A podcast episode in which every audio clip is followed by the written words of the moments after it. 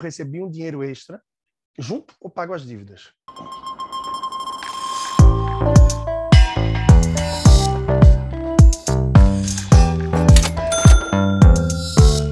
Oi, oi, estou aqui para falar com você sobre uma coisa que recorrentemente as pessoas me perguntam. Claro, aquelas pessoas que têm essa oportunidade, que têm essa possibilidade. Eu estou falando de quê? Da pessoa que recebeu um dinheiro extra e não sabe o que faz. E aí, começo finalmente a juntar, a investir, ou pago minhas dívidas, uso esse valor para me organizar?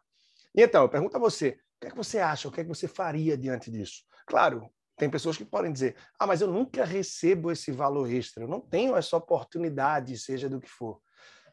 Olha bem, você pode receber sim, e não está percebendo isso. Seja fruto de um décimo terceiro, tá? de um valor extra de férias, de algum valor de uma bonificação que você teve, ou alguém que trabalha numa área ligada a comercial, quem tem comissões e conseguiu ter um mês melhor, por alguma razão qualquer de uma despesa que não veio, de algo que contribuiu para que você conseguisse ter um fôlego mais. Então, não considera apenas aquela pessoa que teve sim esse bônus, que teve o décimo terceiro, uma herança ou qualquer outra questão que eu vou trazer aqui. Mas e então, o que fazer diante disso, que é uma pergunta que eu recebo frequentemente. Recebi um dinheiro extra, e aí?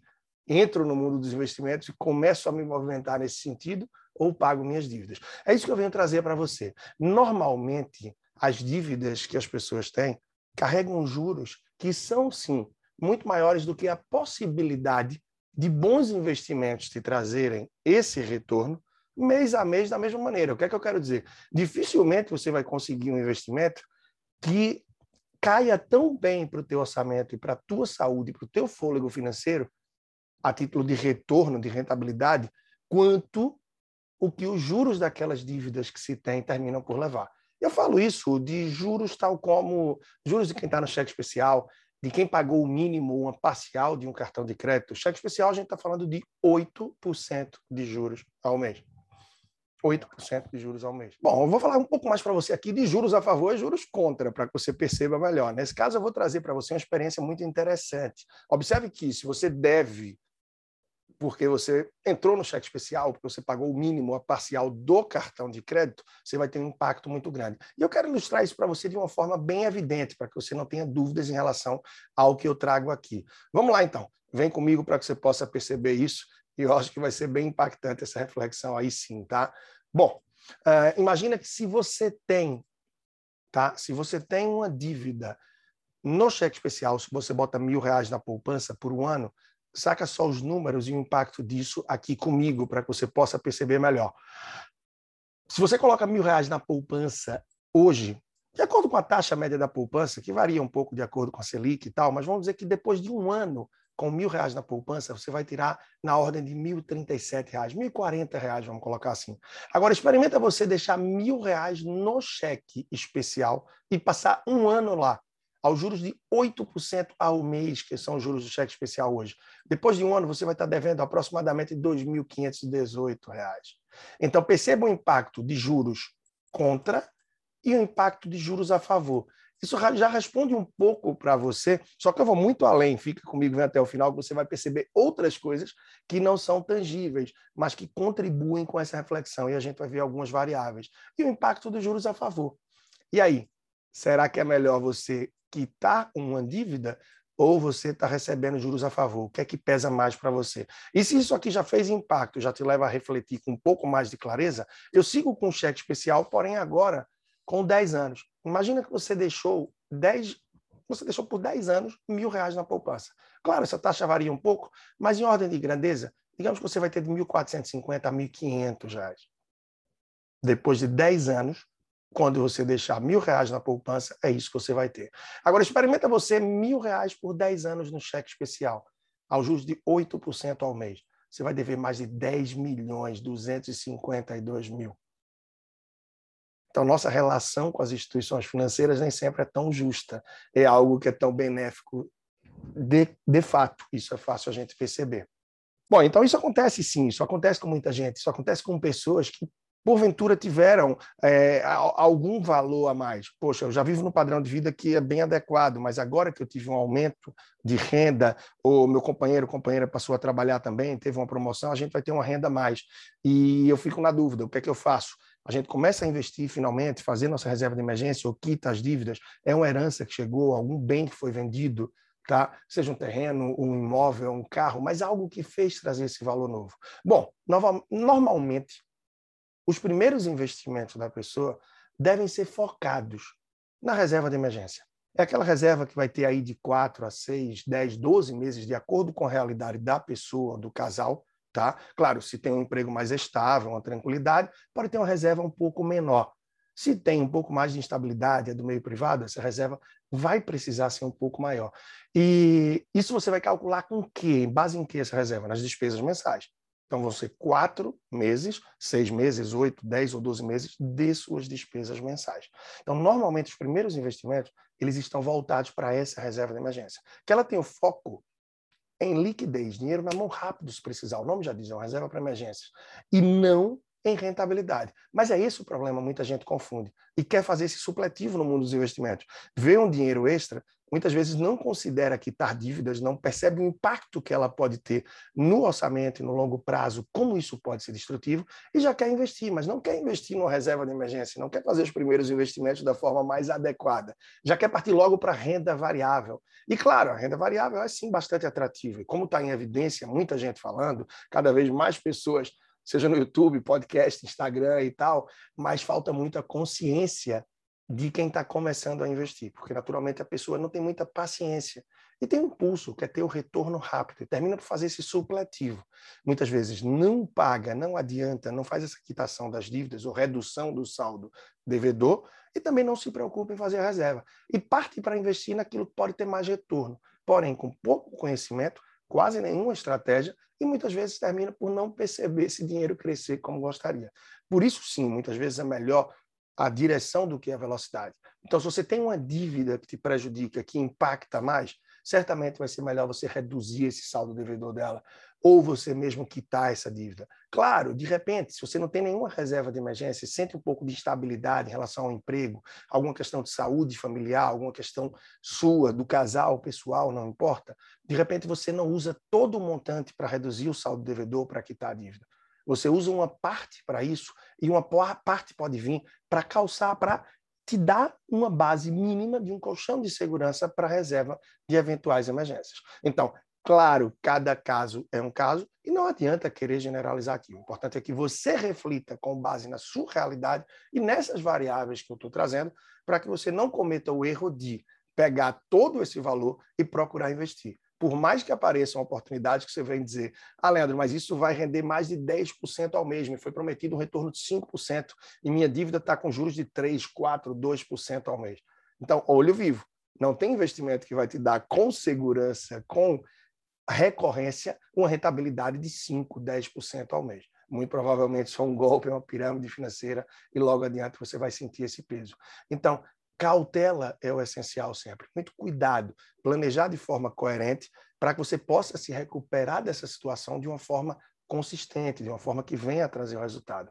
Muitas pessoas que entram numa fase de endividamento, seja um endividamento a título de, de um imóvel, seja um endividamento ruim, como é, uma fatura de cartão de crédito ou várias que não foram pagas, um cheque especial, as pessoas que entram nas dívidas ruins, elas não entram nesse tipo de dívida de uma semana para outra, do dia para a noite.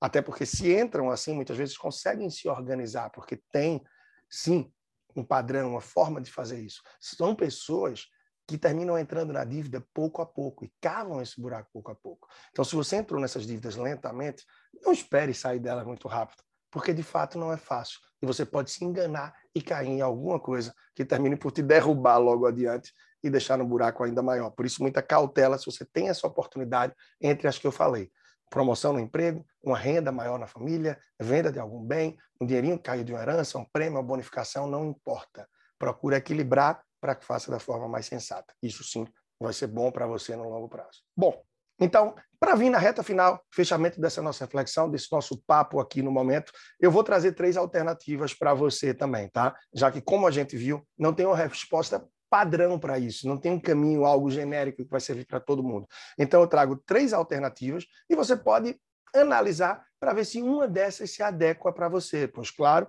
existem também outras alternativas, outras formas de fazer, mas eu trago aqui para você algumas possibilidades que sim podem ser bastante interessantes. Um, você pode sim pagar as dívidas se você recebeu esse dinheiro extra.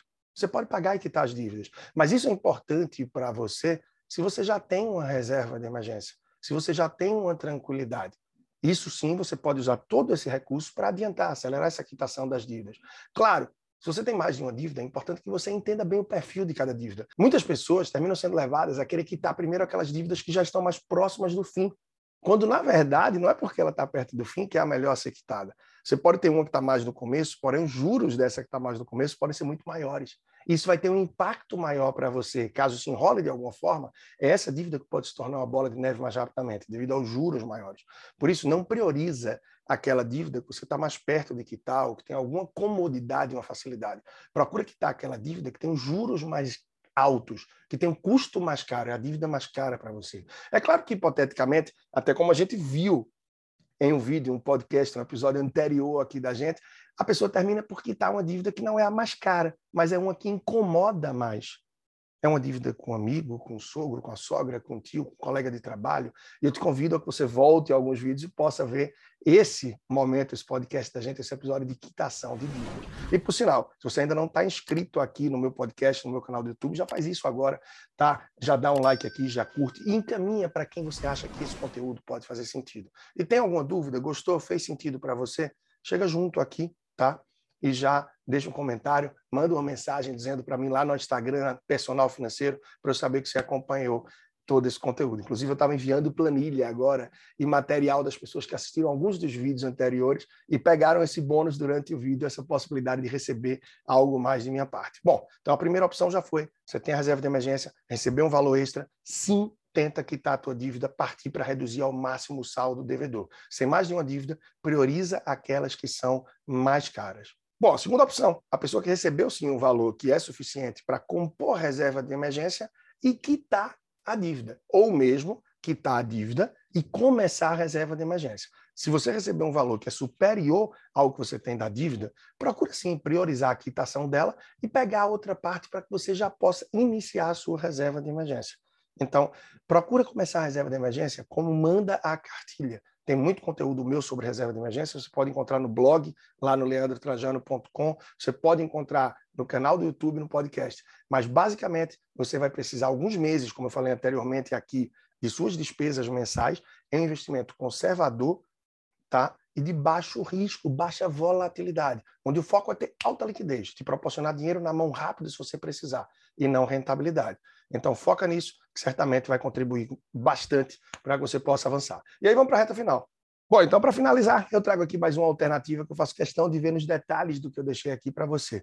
É aquela pessoa que pode pagar uma parte e poupar outra. Em que sentido? Poxa, eu já tenho uma reserva de emergência. Esse valor vai vindo também para que eu possa quitar a dívida e ele ainda vai sobrar além. Então, esse é o melhor dos cenários. Você já tem uma reserva, você ainda recebeu esse valor extra que vai te permitir quitar a dívida e sobrar um valor para que você possa poupar. Agora sim, se você já tem a reserva de emergência, não tem mais essa dívida, esse valor que você vai poupar, provavelmente ele pode vir para objetivos de médio, de longo prazo, que você agora sim não vai estar de olho em liquidez, nem em quitar dívidas. Você vai poder investir por fim pensando aí na rentabilidade. E como é que você pode atingir essa melhor rentabilidade? Normalmente você vai ter duas formas. Investindo no longo prazo para renda fixa, de forma que você vai ter acesso a produtos que são mais conservadores, mas que, como você investiu para o longo prazo, com alguma trava, por exemplo, que você tem um, período que você só pode resgatar no vencimento esse seu produto, esse seu investimento, você vai ter acesso a um retorno maior. Claro, isso se você for mais conservador, mais provavelmente você vai também para esse tipo de investimento, entre outras alternativas. Claro, não é nosso foco aqui hoje, mas o que eu quero dizer é, você recebeu um valor, já tem a reserva de emergência, e esse valor é suficiente para quitar as dívidas e você aí sim poupar outra parte investir, agora você desapega da sua quitação de dívida, desapega da sua reserva de emergência. Você pode investir pensando de uma vez por todas na rentabilidade, no longo prazo e não mais na liquidez. Então você pode se arriscar um pouco mais se o teu perfil permitir, ou partir para produtos da renda fixa, que você vai ter uma trava de tempo para resgatar esse valor que você está investindo, e por isso você vai ter um acesso muito melhor